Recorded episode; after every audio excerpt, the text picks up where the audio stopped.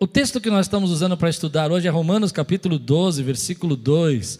Eu quero que você abra sua Bíblia em Romanos capítulo 12, versículo 2.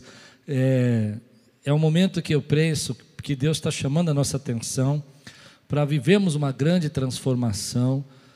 Toda a crise gerou transformação na minha vida, todos os momentos geraram algo bom e difícil e ruim. Eu dei alguns exemplos quando, alguns anos atrás, a gente passou uma crise muito grande financeira e aquilo trouxe uma independência, trouxe um pensamento novo, trouxe uma maturidade que eu não tinha na época, que me fez chegar até aqui onde eu estou, onde nós estamos hoje. Sem aquela crise, não poderia ter chegado aqui. Me lembro com outras crises que eu passei na minha infância, quando meus pais, meu meus pais se separaram, meu pai saiu de casa, aquilo trouxe uma maturidade, uma, uma, um desempenho, uma diferença na minha vida que me levou a procurar um emprego mais cedo do que os, minha família costumava fazer, a ter uma carreira profissional. Aquela crise foi difícil, mas também trouxe coisas boas. E eu estou falando sobre isso, então, sobre essa transformação. Em Romanos capítulo 12, versículo 2, diz assim: não se amoldem ao padrão deste mundo, mas transforme-se, você conhece, transforme-se pela renovação da sua mente. Ou seja, aproveitar esse momento que nós estamos vivendo para que Deus possa trazer transformação à nossa mente. Então, de manhã eu falei que a gente está ouvindo muito, ah, eu preciso voltar ao normal, volta ao normal, eu quero que a vida volte ao normal. E eu brinquei dizendo assim: qual normal nós estamos falando? Que tipo de normal? Que algumas coisas que nós fazíamos, que esse tempo nos fez repensar, que talvez não devesse voltar mais. Hoje os seus filhos estão aí no seu pescoço, estão brincando, você, você tem que ajudá-los aí a fazer lição. E isso vai ser uma coisa que eles vão precisar, e vai, vai ser bom para a vida deles, vai ser bom para você e para a sua família. Então a gente começou a trazer essa questão de que a crise é um agente de transformação. Você já não é mais o mesmo de um mês atrás e continuando mais um mês assim de reclusão você vai mudar o seu pensamento a respeito de muita coisa, o que pode ser bom, porque pode trazer uma maturidade. E muita coisa que eu vi as pessoas preocupadas, tristes, ansiosas, eh, frustradas, como eu falei no, na pregação da manhã, só estou recapitulando para você se encontrar, que há um espírito que da nossa geração que nunca é o bastante, nunca temos o suficiente, e que estava gerando depressão, tristeza, angústia, frustração. Hoje Deus está levando você a pensar em outras coisas, que você tem a sua família, você está bem, graças a Deus. É, claro que existem irmãos que estão passando momentos de dificuldade de, de saúde, mas a maioria que eu saiba está passando um momento de recuperação, ou que já está bem. Então Deus tem feito a obra. E aí você começa a usar isso, e esse é o meu ponto a usar isso como um agente de transformação para a tua vida, a usar isso para renovar sua mente, renovar o seu pensamento. Eu acho que eu sou um pouco adiantado, eu penso muito para frente. Eu acredito que nós vamos sair em breve dessa quarentena e vamos sair em breve dessa pandemia. Eu estou numa fé muito grande que alguma coisa vai acontecer, um de repente de Deus. Eu sei, querido, é minha opinião, eu entendo que não existe nada disso, mas eu estou nessa fé que Deus vai trazer uma resposta em breve e a gente vai voltar a algo que a gente pode dizer que é uma normalidade. Mas o que eu estou chamando a sua atenção é que talvez a normalidade do passado não seja a normalidade de Deus para a sua vida e o que Deus quer fazer. Muita coisa Deus tem despertado eu vejo pessoas se preocupando com a volta de Jesus, eu vejo pessoas falando sobre Maranata, hora vem Senhor Jesus, eu vejo pessoas buscando a presença de Deus e talvez essa seja a nossa nova normalidade. Então, o meu tema hoje de manhã foi usar esse momento para provocar transformação na sua vida. Toda crise vai fazer você viver essa transformação, toda crise vai fazer você viver essa mudança. Mas agora à noite eu quero falar e continuar mostrando como que você pode usar esse momento para provocar uma transformação na sua vida. E o tema da noite é trazer um ressignificado à sua a esse momento de crise, a esse momento de reclusão. Trazer um ressignificado significa você dar um significado novo àquilo que você está vivendo. Quando a gente está passando por momentos de problemas, dificuldades e tantas notícias, e agora problemas políticos e econômicos, e tudo isso misturado e tudo isso junto, a tendência é que a gente coloque tudo isso junto e comece a pensar só nos pontos negativos de tudo isso. Mas eu aprendi que tem coisas que nós não podemos evitar, tem coisas que nós não vamos poder resolver, mas nós podemos dar um significado novo para as nossas dificuldades e problemas. Ah, isso me ajudou muito nos momentos de crise que eu passei na minha vida. É encontrar um significado novo para os momentos difíceis que nós estamos passando. Como é que a gente faz isso? É reaprender com esse momento. É tentar enxergar aquilo que constrói a nossa história de uma maneira melhor. É perceber que nós temos uma maturidade nova, uma, um valor novo de vida prioridades novas que Deus vai trazendo para a nossa vida, que a crise vai nos ensinar a isso, a enxergar isso. Ressignificar é quando nós olhamos para a nossa vida e começamos a enxergar através de um filtro novo. O que é esse filtro novo? Antigamente você estava olhando a tua vida de um jeito e, e, era tudo daquela maneira e você tinha que fazer e você ficava triste quando as coisas não aconteciam, mas agora você começa a enxergar a vida por um filtro novo. Eu comecei a pensar em muitas coisas que me trouxeram esse filtro novo e que eu acredito que vai fazer com que nós possamos amadurecer, ou melhor, se você preferir, ter mais sabedoria. O filtro novo que eu estou dizendo é que você talvez estivesse vivendo tão preocupado com tantas coisas e correndo atrás de tantas coisas, e agora chegou o tempo de você dar essa parada e você começa a enxergar aquilo que importa. De manhã eu falei sobre deixar queimar as obras de palha, ou seja, deixar ir embora aquilo que não é o bastante, que não tem estrutura, que não tem continuidade, que não tem força para prevalecer nos momentos como esse e fortalecer aquilo que é importante nesse momento.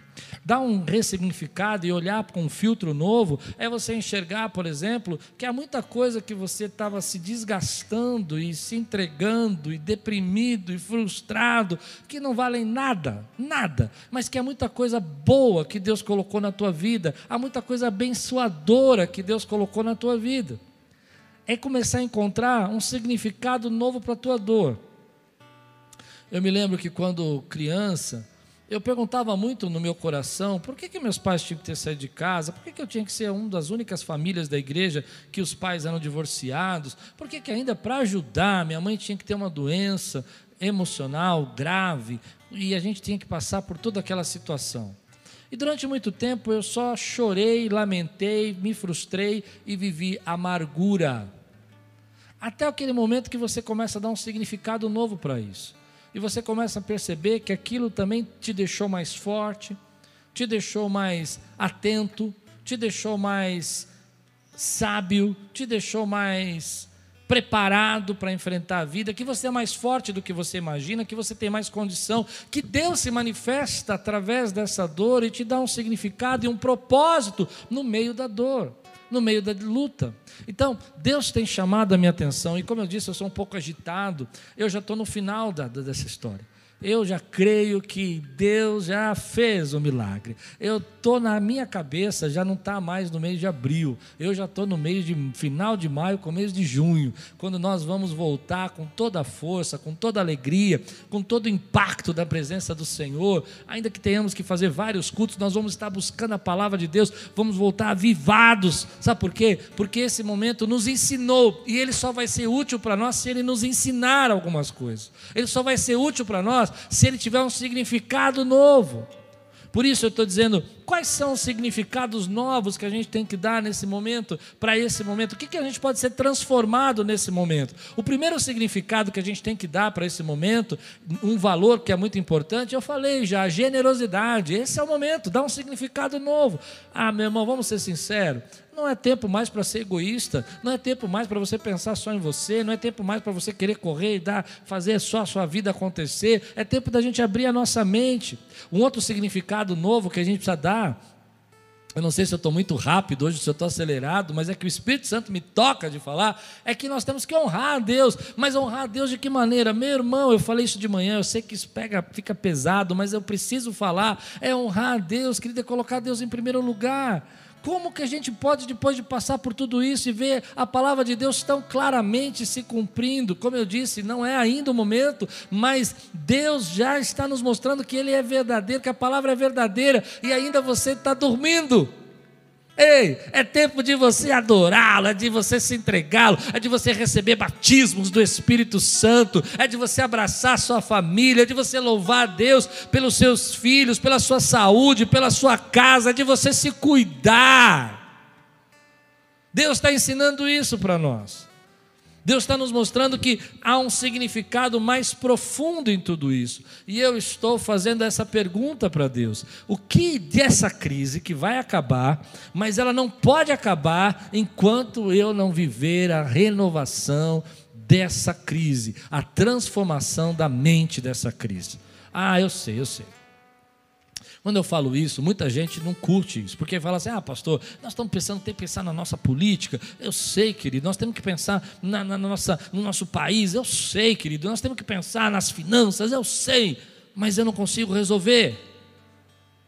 Eu não consigo resolver tudo isso. Eu vou pensar naquilo que eu consigo resolver, que é dar um significado novo para esse momento, é perceber aquilo que eu não percebia, é enxergar a vida por um filtro novo. E que filtro novo eu estou falando? O filtro da palavra, o filtro do amor, o filtro da honra, o filtro da generosidade, o filtro da unidade, da importância da igreja na nossa vida. Como é importante ter uma igreja, querido, que tem irmãos como esse, eu não falo nem de mim, que eu tenho que às vezes falar, vai filho, quer fazer, faz, quer distribuir comida na rua, que quer entregar cesta, que quer fazer empório. Por quê? Porque a igreja é o corpo de Cristo. Esse é um significado novo até para a igreja. Uma igreja que não, não necessariamente hoje consegue ser presencial, mas vai ser, e é importante porque a igreja é comunidade, a igreja é unidade, a igreja está junto.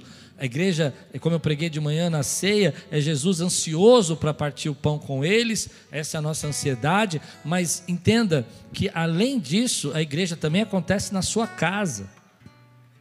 E agora está acontecendo. Talvez antes não tinha tempo. E aí você começa a enxergar tudo isso com um filtro novo e começa a encontrar um significado novo para aquilo que perturba. Ah, tem a coisa que perturbava. Hoje a gente não dá importância mais. O importante é que você está com saúde, você está vivo, você está bem. Bola para frente. Deus é fiel. É uma tristeza a gente estar tá passando por esse momento? É, mas trouxe um significado novo de profundidade de maturidade, de entender que essa profundidade vai trazer uma, uma experiência e uma transformação na sua mente nova. É isso que eu creio que Deus vai provocar. Eu não estou dizendo que Deus queria isso para nós, eu estou dizendo que Deus vai transformar isso, como eu preguei semana passada, em bênção. E a maneira disso é renovar-se, é ser transformado pela renovação da sua mente. Querido, Quanta coisa a gente deixava em segundo plano que devia estar em primeiro. Quanta coisa que precisa ter um significado novo na nossa vida. Ressignificar é o poder de transformar experiências negativas em aprendizados. É isso que eu estou convidando você para fazer. É encontrar na diversidade força para motivar-se, para continuar. É levar uma vida mais leve diante da crise. Quando eu olho para as crises que eu vivi no passado, eu consigo enxergar grandes aprendizados que me fizeram ser a pessoa que eu sou hoje. E essa não vai ser diferente. Ela vai transformar a mente da igreja, vai transformar sua mente. Você vai entender que você precisa se alinhar com o propósito de Deus para a tua vida. Se você não entendia isso, você vai compreender que não existe um crente melhor que o outro, mas que todos somos corpo de Cristo e que todos precisamos anunciar a vinda do Rei, do Senhor Jesus. Você vai entender, querido, que os teus dons foram dados por Deus para impactar milhares de pessoas. Que Ele vai usar você para ser a resposta da oração de alguém. Que Ele vai usar você, querido, de alguma maneira, para que você seja abençoador pai de multidão. Eu creio nisso. Ressignificar é aprender a ser grato pelas dificuldades e por cada ensinamento que a vida te traz. Vou voltar a um exemplo meu, me permita dar esse exemplo pessoal. Quando meu pai saiu de casa, eu, eu era muito apegado ao meu pai, eu não consegui ser grato a isso. Não consegui ser grato. Até eu dar um significado novo para a saída dele. Foi quando eu percebi que aquilo que Deus queria que eu fosse, meu pai não podia ensinar. Não era a experiência dele. E até ele poderia me atrapalhar. Então eu dei um significado novo. Eu sei que você vai ficar escandalizado, mas foi isso que me salvou. Foi isso que me tirou a amargura. Eu comecei a pensar que Deus tinha tirado meu pai de casa para me fazer a bênção que ele queria que eu fosse. Lembra da história de Abraão? Sai da tua parentela. Eu era pequeno, não podia sair da minha parentela, Deus saiu com a minha parentela. eu, tudo bem, querido, eu sei que você vai falar, mas pastor, isso é loucura. Mas é, isso me trouxe a esperança de eu poder viver uma vida nova com Deus, me apegar a Deus, porque agora não tinha meu papai, não tinha como falar com ele, eu tinha que falar com meu papai do céu. Isso foi a experiência que Deus me deu, e Ele me transformou, e Ele me salvou, e Ele falou comigo no coração, tocou a minha mente, tocou meu coração e trouxe um significado novo para a minha dor. Agora, com a minha idade, olhando para trás, naquela época eu era uma criança ainda, eu entendo que não foi bem isso, né? mas esse ressignificado da minha dor me salvou, de não ir para o mundo, não ir para as drogas, não fazer coisas erradas, porque eu comecei a crer que Deus tinha um propósito grande na minha vida. Hoje eu entendo que Deus poderia fazer isso de outra maneira, mas naquela época foi a única resposta que eu encontrei para entender que eu não era a pior pessoa do mundo e nem a família mais ruim da igreja, mas que Deus tinha um propósito. Ressignificar é não se vitimizar pela história mas assumir um papel de liderança nessa história, assumir um papel de condução desse problema. Ressignificar é reclamar menos e agradecer mais. É entender que Deus, em tudo isso, Ele tem trabalhado na sua vida. Em tudo isso, Ele vai trazer algo novo para você. Renove-se pela transformação da sua mente. Para que você, diz o texto, e eu vou ler para você, para que sejam capazes de experimentar e comprovar a boa, agradável e perfeita vontade de Deus. Será que Deus ainda tem vontade dele nesse tempo para mim? Será que ele tem vontade dele para você? Para que você possa experimentar essa boa, agradável e perfeita vontade dele nesse tempo, você precisa deixar que seja transformado pela renovação da sua mente. Senão você não vai conseguir. Se você só olhar as coisas ruins, se você só olhar tudo isso que está acontecendo e você praguejar e reclamar, Deus tem uma vontade boa, agradável acontecendo. Eu creio nisso. Em Abacuque, capítulo 3, versículo 17 a 18. A Bíblia tem um versículo que é muito interessante, que nós cantamos aqui e que fala muito ao meu coração sobre essa questão de dar um significado novo. Abacuque 3, 17 a 18 diz assim: Mesmo não florescendo a figueira, e não havendo uvas na videira, nós cantamos isso aqui. Mesmo falhando a safra de azeitonas e não havendo produção de alimentos nas lavouras, nem ovelhas no curral, nem bois nos estábulos, ainda assim, ainda assim, eu exultarei no Senhor e me alegrarei no Deus da minha salvação. Como? Como que Abacuque ia fazer isso? Como que ele ia fazer uma coisa dessa? Exultar-se. Ele está dizendo aqui é, é, duas vezes a palavra alegrarei, no mesmo versículo, para mostrar para nós o quanto isso é importante. Eu me alegrarei e exultarei no Senhor. Exultarei. O que, que a Bíblia está dizendo? A Bíblia está dizendo assim: olha, ainda que eu não esteja vendo as coisas, ainda que eu não esteja enxergando dessa maneira, eu vou dar um significado novo a esse problema, eu vou dar um significado novo a esse momento, porque eu posso me alegrar no Deus da minha salvação. Você precisa entender a história. Abacuque é um livro muito filosófico. A gente entender Abacuque é difícil, porque Abacuque começa num questionamento de Deus. E o primeiro questionamento de Deus é como Deus pode usar um povo mais perverso, mais terrível, mais idólatra do que Israel para disciplinar Israel. Esse é o problema do Abacuque. Ele começa a dizer: Deus, eu não estou entendendo. A gente é mal, mas esses babilônicos aí são terríveis e o Senhor está usando eles. Eles, eles vão ser aqueles que vão disciplinar. A gente não é muita, muita coisa, mas esses camaradas aí são perversos. E essa é a crise do Abacuque. Ele começa a discutir isso com Deus e ele não tem uma resposta para isso. Ele começa a não entender a lógica de Deus, que é o problema do mal. O problema do mal é o problema que, como Deus pode permitir que coisas mal, ruins aconteçam com pessoas boas. Mas ele vai entendendo que Deus é soberano e que Deus ainda está escrevendo a história. E isso é muito bonito, porque ele vai compreendendo que há um significado maior para tudo aquilo, ao exílio, às dificuldades que ele enfrentar, e nesse significado maior, escute, ele vai dizer: ainda que, ainda que, aqui está o meu ponto. Existem momentos da nossa vida que nós vamos passar por um ainda que, ainda que, ainda que a igreja não esteja culto presencial, ainda que nós estejamos vivendo essa quarentena, ainda que o seu comércio não esteja aberto, ainda que você esteja tendo que trabalhar no momento de risco, ainda que você esteja passando por dificuldades na sua vida, ainda que você tenha vivido momentos que você não acha que deveria ser e não é justo passar, ainda que eu me alegrarei. Eu me alegrarei no Senhor.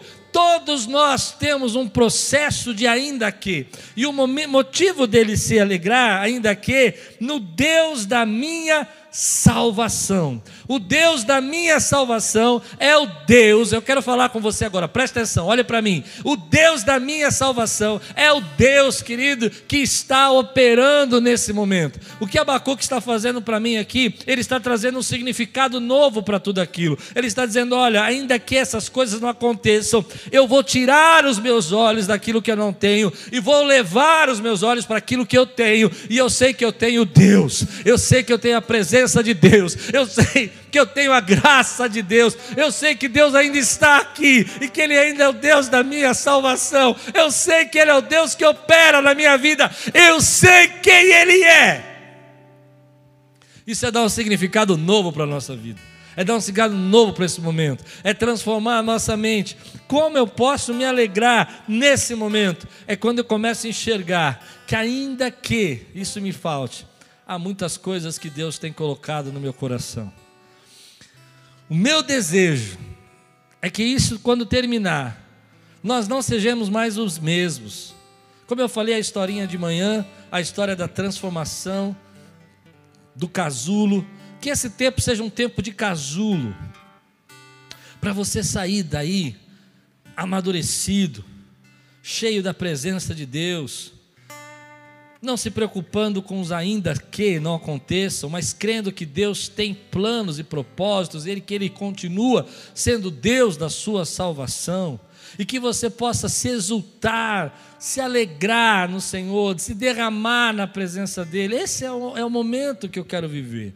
Esse é o momento que Deus tem trazido ao meu coração. Eu tenho pensado muito que uma das coisas que mais impedem a gente de viver esse momento e nos aprofundarmos e viver essa transformação dentro de casa. Ah, como eu oro para que coisas que estavam sendo esquecidas na sua família pudessem ser recuperadas. Como eu olho que crianças que estavam sentindo a ausência do pai ou da mãe pudessem ser agora recuperados. Como eu oro para que haja um ressignificado na família, um ressignificado na adoração, um ressignificado no seu contemplar a Deus, um ressignificado na sua vida, na sua saúde, na maneira como você se cuida. Eu oro para que isso venha sobre você. Mas uma das coisas que nos impedem de nos alegrar, nos impedem da gente trazer significado novo, de enxergar com um novo filtro o momento que nós estamos passando. Eu tenho procurado enxergar com um novo filtro, como a, a igreja Quírios é uma igreja estruturada, em muitos ministérios vivos, trabalhando. Hoje eu recebi um testemunho lindo da pastora Beth, de um casal que ela trabalhou durante muito, pastor Carlos, muito tempo, e que a esposa voltou para casa. Isso é o momento de dar um significado novo para essa família. É disso que eu estou falando. Mas há uma coisa que nos impede de nos alegrar e trazer significado novo, é quando nós nos sentimos intimidados. E há muita coisa acontecendo para nos intimidar. Parece que é um problema depois do outro, uma dificuldade depois do outro. E eu quero denunciar isso, esse espírito de intimidação, esse espírito que está nos levando a nos sentir polarizados, divididos, acuados, amedrontados, não é um espírito que vem da parte do Senhor. Eu estou falando de coisas espirituais agora. Eu estou dizendo para nós, para mim, para você, que nós temos que combater esse espírito de nos, que nos intimida, que diz que nós não vamos conseguir, que diz que nós não vamos mudar, que fica nos mostrando o que não temos, que fica nos fazendo enxergar de maneira errada o momento, que não quer provocar em nós transformação, não quer provocar em nós mudança, não quer provocar em nós dificuldades. Muitas pessoas estão passando por baixo dessa intimidação, desse momento de se sentir menor, diminuído, medíocre, mediano. E Deus vem falando no meu coração sobre isso. Deixe quebrar esse espírito de intimidação. Deixe o Espírito Santo dar um significado e um filtro novo para esse problema e para esse momento da sua vida, porque há muita coisa boa que Deus vai produzir em nós por meio dessa dificuldade. Muita coisa boa. Todos os momentos da minha vida que eu vivi crises como essa, Deus trouxe um significado maior, abençoador, importante. Talvez você eu vou tentar ir mais fundo. Posso ir mais fundo nisso? Talvez você estivesse vivendo num ministério e louvando ao Senhor, mas você estivesse se apegando a coisas que não eram importantes, e Deus agora vai trazendo isso para você e vai mostrando que, ainda que você não possa estar louvando aqui, você pode se derramar, você pode se derramar você pode sentir a presença. Talvez você desse muita importância e você achasse que a igreja não era uma, uma igreja que abençoava você, porque as pessoas não reconheciam você, mas agora você percebe que Deus reconhece você. Isso é um significado novo para a tua vida. Você não vai se apegar tanto ao que as pessoas falavam, às críticas que você recebia, porque você sabe quem você é e você sabe o que Deus quer fazer na sua vida. Esse é o propósito daquilo que creio que Deus está fazendo de novo na sua vida. Deixe Deus fazer. Quando nós nos sentimos intimidados com tudo isso, nós começamos a quebrar o processo. Nós queremos é, não sair do casulo. Nós queremos viver momentos da nossa vida, do passado, que já foram, que não eram bons. Deixe Deus trazer um processo novo. O que te preocupava antes, hoje não tem mais valor. Glória a Deus, comece a buscar aquilo que tem valor. Papai costumava contar uma, uma historinha para mim sobre dar um significado novo para a nossa vida. Eu ia começar com ela, acabei esquecendo, e o Espírito Santo está me lembrando aqui. Meu pai contava uma história sobre um sábio que vivia na beira de uma, de uma estrada. Ele vivia na porta de uma cidade muito grande. E do lado dele tinha um jovem aprendiz, um padawan, ficava ali prestando atenção. E aí, quando ele estava sentado do, do lado daquele sábio, uma pessoa passou e perguntou: essa cidade que tem à frente, como ela é? E aquele homem olhou e disse: Como é a cidade da onde você vem? E a pessoa disse: Ah, a cidade onde eu venho é terrível, as pessoas são egoístas, as pessoas são, são violentas, as pessoas não amam ninguém, as pessoas não se importam com ninguém, as pessoas só fazem o mal para os outros. Era uma cidade terrível. E o sábio disse: Assim é essa cidade. E a pessoa falou: então eu nem vou entrar nela, e foi embora. Passando um tempo, aquele jovem estava do lado dele, do sábio, ouvindo tudo isso. Chegou uma outra viajante, passou e disse: Como é essa cidade que está à frente. E o sábio fez a mesma pergunta: Como é a cidade de onde você vem? E ele disse: As pessoas são generosas, as pessoas são bondosas, as pessoas compartilham, as pessoas honram, as pessoas sabem dar valor àquilo que é importante. Era uma, uma, uma cidade família. E ele disse assim: O sábio disse: Assim é essa cidade. O jovem esperou o viajante ir embora e disse assim: Mas como é que pode ser uma cidade violenta para um e a cidade é, generosa para outro? e o sábio disse: Porque a cidade é produzida, é vivida por aquilo que você dá significado, para aquilo que você dá importância, para aquilo que você é. Você faz a sua cidade. Essa é uma palavra que me acompanhou por muitos anos eu aprendi que em cada momento da minha vida eu vou ter momentos de crise, dificuldades, mas se eu olhar as coisas boas que Deus está fazendo na minha vida, o melhor que Ele está tirando, que Ele está trazendo para mim, assim vai ser a minha cidade. Não é que a cidade muda, é que você muda, é que você vê com outro filtro, é que você não fica procurando só as coisas ruins, mas as coisas boas. Isso me leva a dizer para você algo muito importante: cuidado com aquilo que está roubando a tua paz. A Bíblia diz que Deus nos dá a paz que excede todo entendimento. Que a paz de Deus inunde o vosso coração, disse o apóstolo. Hoje em dia eu vejo muita gente pegando a paz que Deus dá, essa paz que Deus está dando e ah, jogando fora. Jogando fora em, em lutas, em problemas, em conspirações, em medos, em temor, em discussões inúteis, em problemas que não podem resolver, em coisas que você não pode solucionar pegando a sua paz e reclamando com os outros por aquilo que eles não estão fazendo, que você acha que deveriam fazer, pegando a sua paz e dizendo para os outros o quanto que você não é reconhecido. Meu querido, Deus lhe dá essa paz de graça, Ele te dá, se você confiar nele, se você buscar, não entregue essa paz que Deus te dá de graça para os outros. Não entregue essa paz ou deixe essa, a paz se esvaziar da sua vida por coisas que não competem a você, que não vão fazer, que você não pode resolver, que não vão fazer sentido agora. Muita gente está vivendo isso. Construa esse momento, vivendo aquilo que é o presente vivendo aquilo que Deus está fazendo na tua vida agora. Porque eu creio, meu querido, eu creio que há uma grande transformação acontecendo na sua vida. E que alguns anos atrás, você já passou por outros problemas como esse, que trouxeram crescimento na tua vida, e esse também vai fazer você crescer e vai fazer você ir a lugares mais altos, porque você aprendeu a dar um significado novo para esse momento.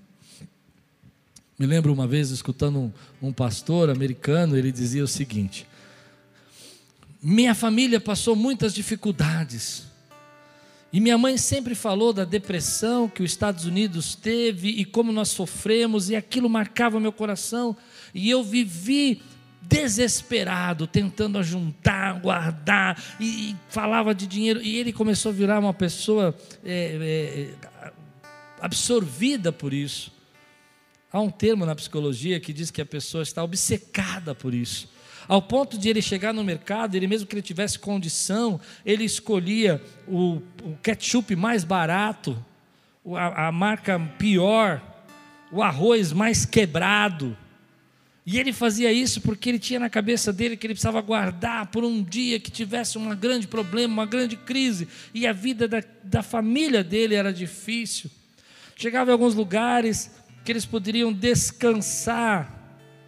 Eu acho que ele era mais ou menos como aquele, aquele marido do eu, a patroa, é, não, do, dos filhos, da, do Cris, todo mundo odeia o Cris, que fica fazendo economia com tudo. E ele chegava e falava: Não, não, não vamos comprar aqui, não. Esse, esse lanche nós vamos ter que repartir, pelo muito caro. E ele tinha condição, mas ele vivia naquilo. Um dia, um pastor, conselheiro e mentor chamou ele e disse assim: Escute, você está obcecado por isso. Você precisa confiar em Deus. Foi interessante, porque logo depois ele começou a passar um problema verdadeiro, e as despesas começaram a ser difíceis, entrou numa crise, e era real. e ele descobriu que tudo aquilo que ele confiava, todo o dinheiro que ele tentou guardar, não ajudou em nada, ele precisava depender de Deus. Mas o interessante dessa história é que ele vai se tornar um grande pastor, um grande pregador nos Estados Unidos, com milhares de igrejas que ele plantou, porque ele aprendeu a confiar em Deus. Se ele não tivesse passado por aquela crise, a família dele ia continuar sofrendo, ele não amadureceria e não chegaria no propósito que Deus tinha para a vida dele. Eu creio que Deus vai trazer um significado para tudo isso, que vai ser transcendente sobrenatural, amadurecedor, abençoador, que vai fazer você viver os sonhos e os planos de Deus para a tua vida. Aquiles nunca mais vai ser a mesma. Nunca mais. Mas de que forma você está dizendo, pastor? Porque nós vamos ser uma igreja mais avivada, mais pregadora, mais evangelista, mais preocupada com as crianças, mais preocupada com a cidade, porque Deus está usando esse momento para te dar um filtro novo, para que você possa se alinhar com o propósito de Deus. Você recebe essa palavra? Você recebe essa mensagem na tua vida? Quero terminar assim. Quando a gente olha para tudo isso, enxerga o que Deus está fazendo, você começa a perceber que Deus tem feito muita coisa para chamar a nossa atenção. Muita coisa. Muita coisa. E muita coisa que vai ser transformador para nós, abençoador. Eu não estou dizendo que não há luta. Toda crise que eu passei, passei por lutas. Sofri com as saídas do meu pai de casa, sofri com os problemas que eu passei na adolescência. Mas eu reconheço que só posso me tornar a pessoa que Deus quer que eu seja, enfrentando e encontrando um significado para tudo aquilo que eu passei. Para mim, o significado desse momento, valores melhores viver por aquilo que é importante: tua saúde, tua família, tua vida com Deus. Para mim, o significado desse momento é entender que Deus quer se derramar. E por último, como a igreja é importante para essa nação, para esse país, para essa cidade. Esse é o significado que Deus tem me dado. Eu não sei quais são os que Deus tem dado a você, mas eu sei que Deus vai fazer muita coisa boa dessa dor, desse momento, em nome de Jesus.